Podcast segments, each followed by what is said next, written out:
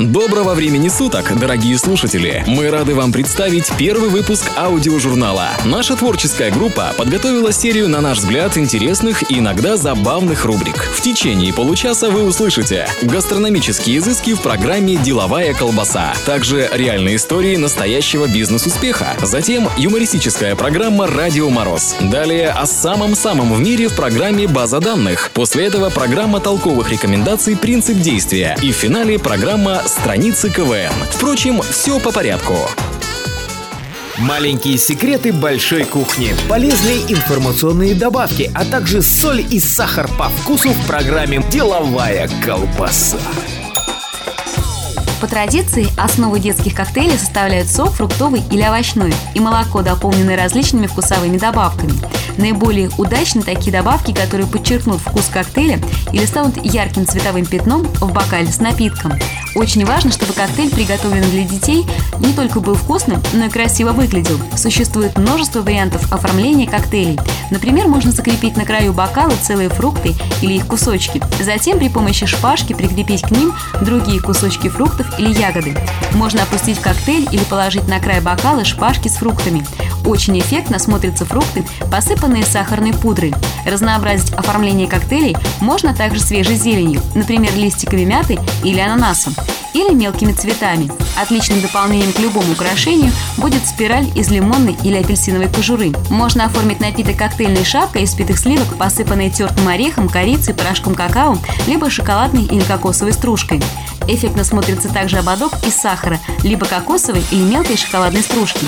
Сделать такой ободок несложно. Для этого нужно смочить край бокала соком или сиропом, а затем опустить смоченный край в блюдце с сахаром или стружкой кофе относятся все по-разному. Некоторые пьют его просто как водку. Для кого-то это социальный ритуал, предлог обменяться последними сплетнями, а еще есть совершенно особая порода людей, для которых кофе – это вид искусства.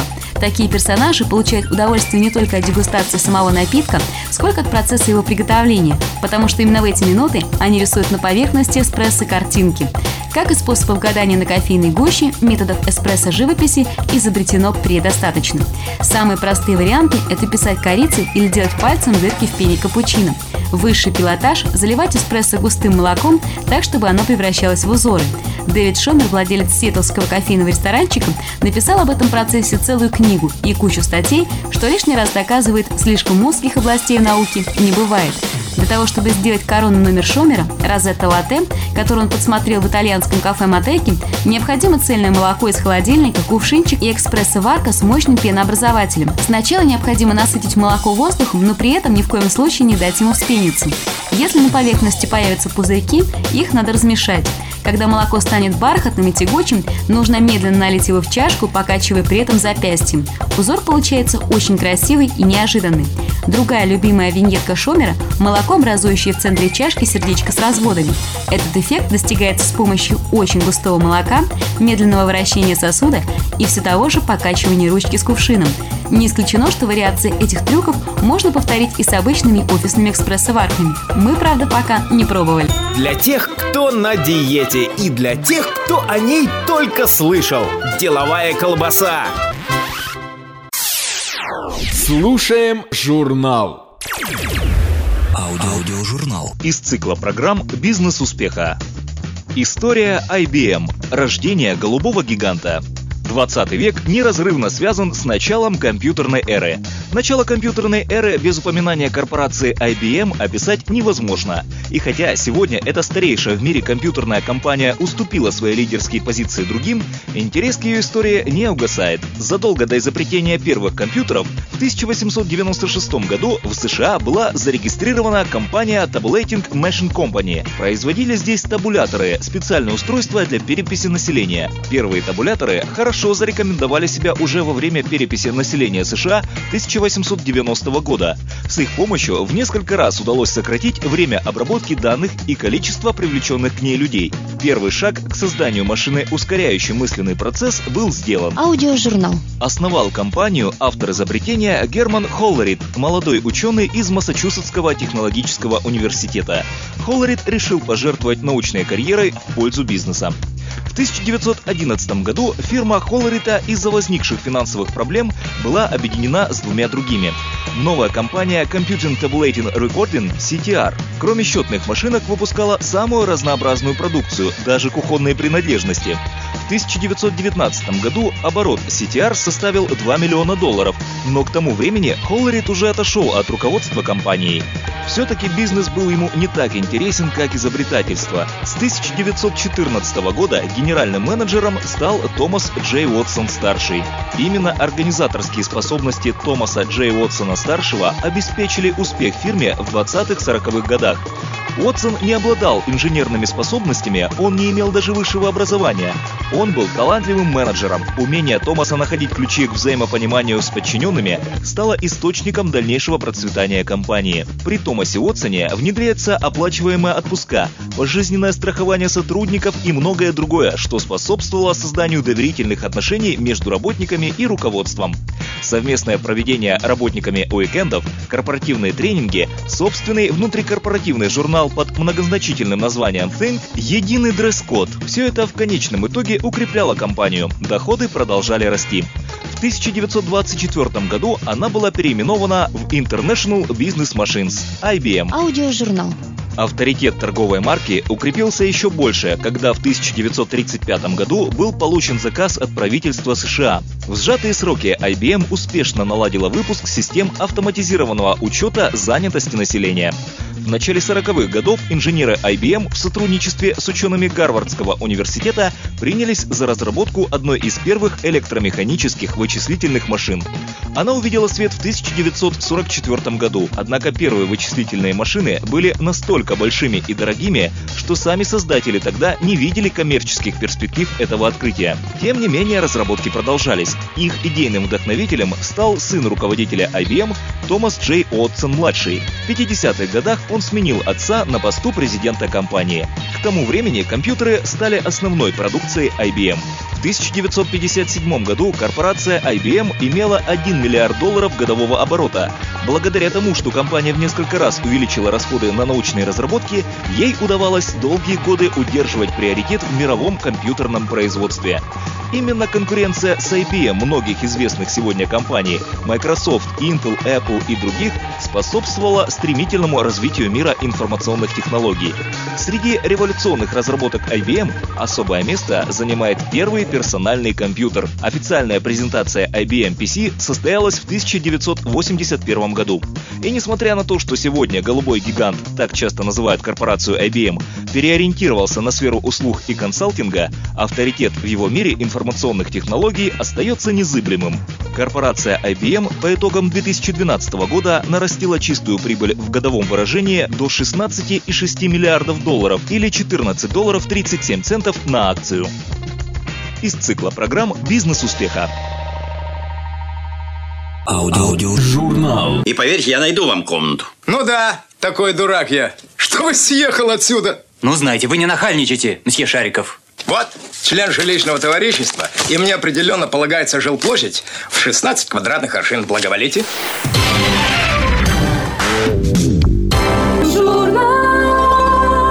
Просто слушай. Аудиожурнал. Услышав эту музыку, кто-то скажет, это программа в мире животных, а кто-то скажет, нет, это трек, трек питерской группы Иксимот, а кто-то скажет, это программа Радио Мороз. И это правильно, она сейчас начнется. Добрый день, hello, bonjour, привет! В эфире программа «Радио Мороз». Сегодня в выпуске инструкция по эксплуатации, доклад студента юридического факультета и эстрадные тяжеловесы. Итак, начнем. Инструкция по эксплуатации. Друзья, вы никогда не задумывались о том, правильно ли мы пользуемся предметами домашнего обихода? Во избежание несчастных случаев мы вам расскажем, как пользоваться теми или иными предметами безопасно. Итак, сегодня коснемся ложки обыкновенной, столовой глубокой. Ложка столовая глубокая состоит из трех частей – черпала, держала и соединяющая перемычка. Черпала – это основная рабочая часть ложки столовой глубокой, напоминает форму эллиптического параболоида и служит устройством ввода-вывода пищевого материала в системе. Держала представляет из себя вытянутую правую половинку лемискады Бернулли, служит для удержания и перемещения всей конструкции конструкции ложки столовой глубокой. Соединяющая перемычка не имеет определенной формы, которая зависит от вида модели ложки столовой глубокой и жестко скрепляет черпало и держало. Порядок работы с ложкой столовой глубокой. Извлекаете, соблюдая правила техники безопасности работы с ложкой столовой глубокой, ложку из футляра. Аккуратно, держа ложку в правой руке, для левшей в левой, сориентируйте ее так, чтобы черпало находилось на уровне груди, вогнутой стороной вертикально вверх, а выгнутой вниз, и вся конструкция была горизонтально. Продолжение следует. Доклад студента юридического факультета. Соединенные Штаты Америки считаются средоточием нелепых законов. Там же действуют несколько десятков организаций, которые борются за отмену дамблав, тупых законов, как их принято здесь называть. Одни из самых суровых законов – техасские. Здесь, к примеру, запрещено делать стоя более трех глотков пива и стрелять по буйволам со второго этажа гостиниц. Но это все довольно старые законы. А вот совсем недавно, под давлением губернатора Джорджа Буша, теперь президента США, в Техасе был принят закон, в соответствии с которым преступник обязан устно или письменно предупреждать жертву о предстоящем преступлении не менее чем за 24 часа до его совершения. Кроме того, в предупреждении следует описать готовящееся преступление. Нарушение этого правила учитывается судом как отягощающее обстоятельства. На сегодня все. Коля Федичкин специально для программы «Радио Мороз». Жить, как говорится, хорошо. А хорошо жить еще лучше. Точно. Эстрадные тяжеловесы. Геннадий Хазанов. Так, начнем с того, что я напомню тему, по которой вы должны были писать свои сочинения. Как я провел лето, так она звучала, никак иначе. Если у кого-то в ушах слишком много золота или грязи, или того и другого, пеняйте на себя. Так, Артамонова. Ваше сочинение, Артамонова. Ух, Артамонова. Артамонов. Артамонов. Я бы с радостью поставил вам пять. И пять, и шесть, и семь, и даже десять. Особенно если все, что вы пишете, правда. Но вот тема «Как я провела ночь» это не совсем то, что надо. Это во-первых. Во-вторых, Артамонова, объясните, голубушка, почему у вас слово «оргазм» везде с большой буквой? Одиннадцать раз. И все время с большой. Потом вот этот вот Коля, с которым вы так хорошо провели время на трех страницах. Почему вдруг на четвертой странице у Коли в имени нет первой буквы? Мне интересно, почему он рывком снимает юбку с вас и себя? Он что, шотландец? В чем дело? Так что у вас не лады не только с грамматикой, вижу, у вас и с логикой какие-то проблемы, хотя есть такие интересные наблюдения. Просто даже непонятно, как в таком небольшом возрасте вы до этого дошли. Вот вы написали, я поняла, что разница между беспокойством и паникой в 28 дней.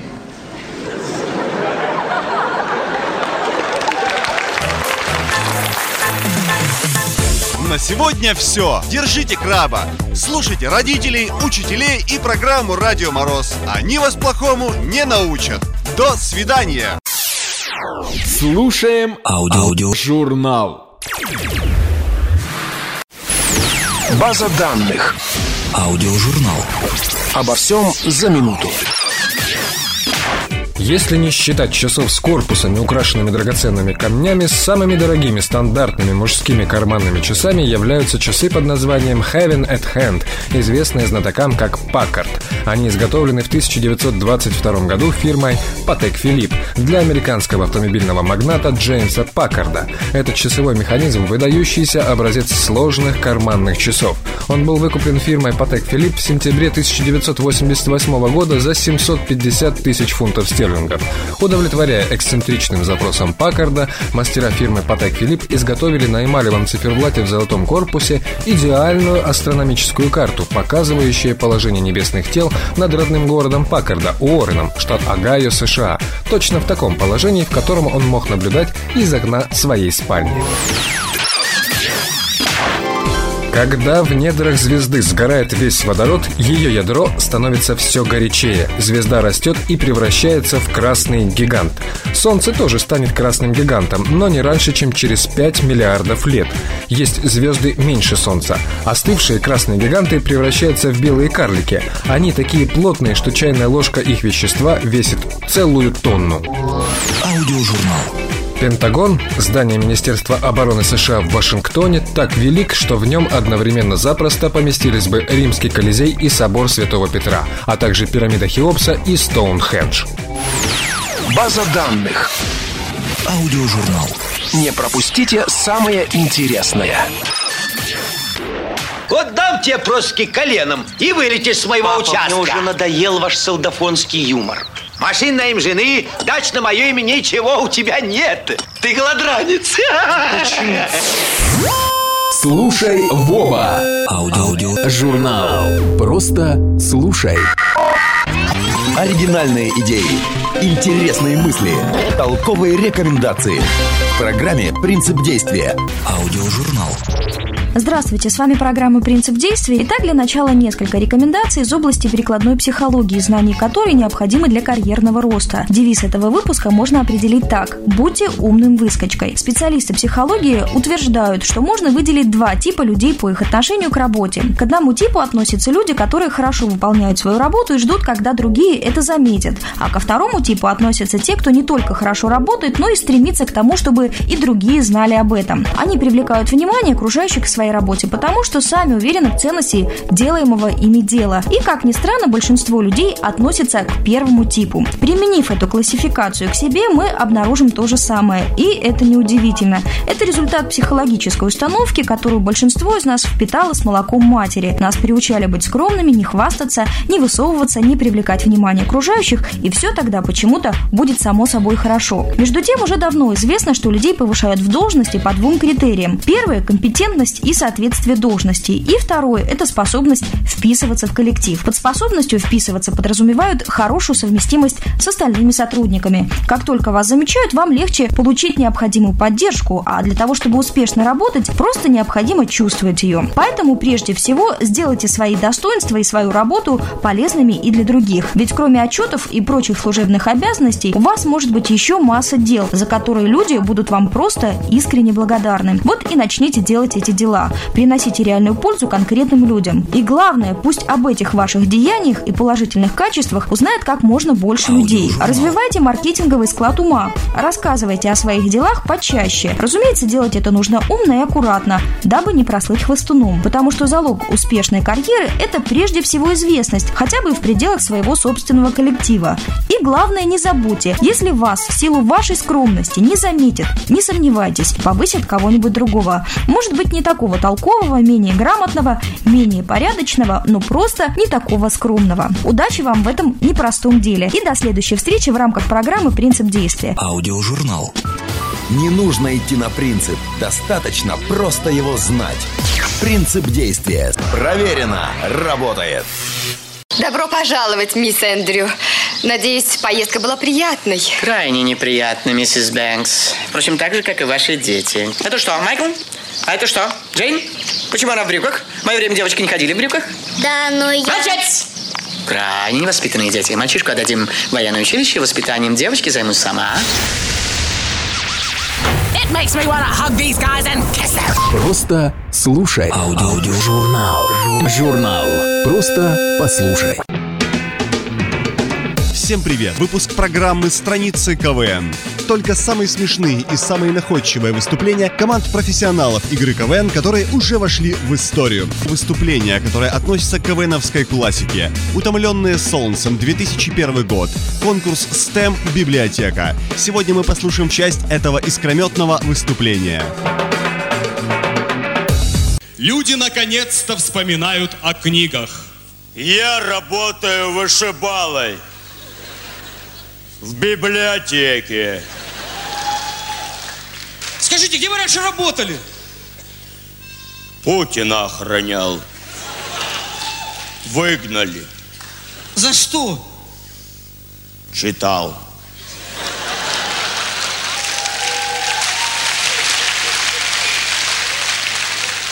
В смысле? Секретные документы. Вслух.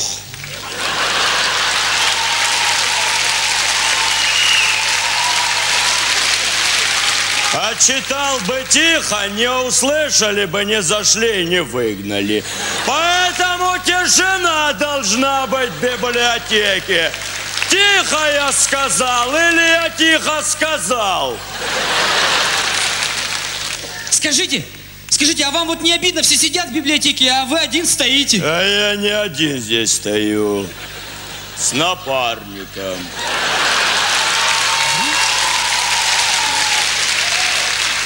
Он вот тот выход держит, вот, а я вот этот.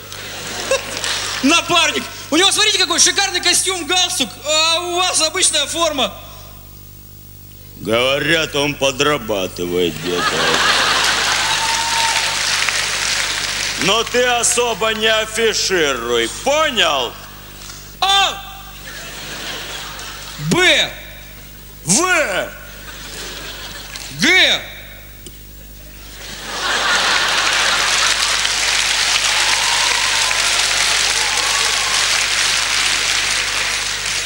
Серый!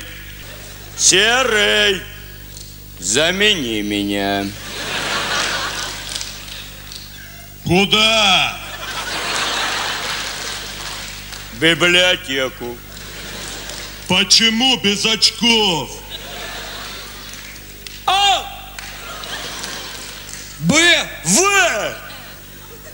Г!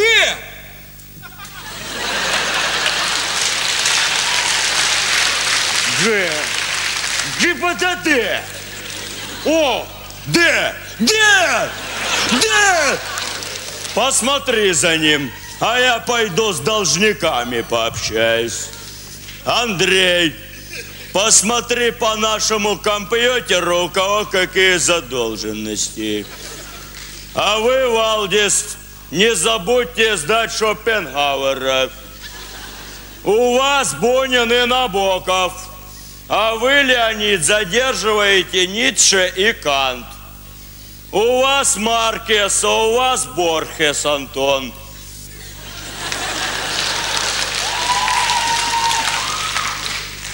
А если я кому-то лично не обращаюсь?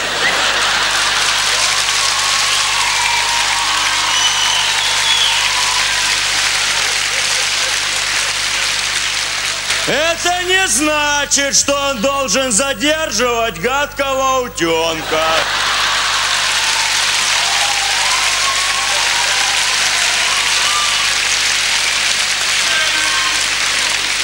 Я думаю, все поняли, о ком идет речь.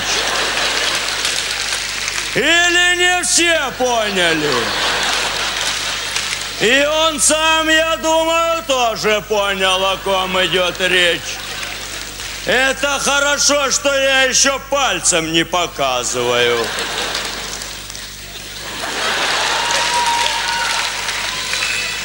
Все, устал. Пойду домой. Куда? Домой. И чтоб никто не смеялся, когда я уйду. Потому, что тишина должна быть в библиотеке.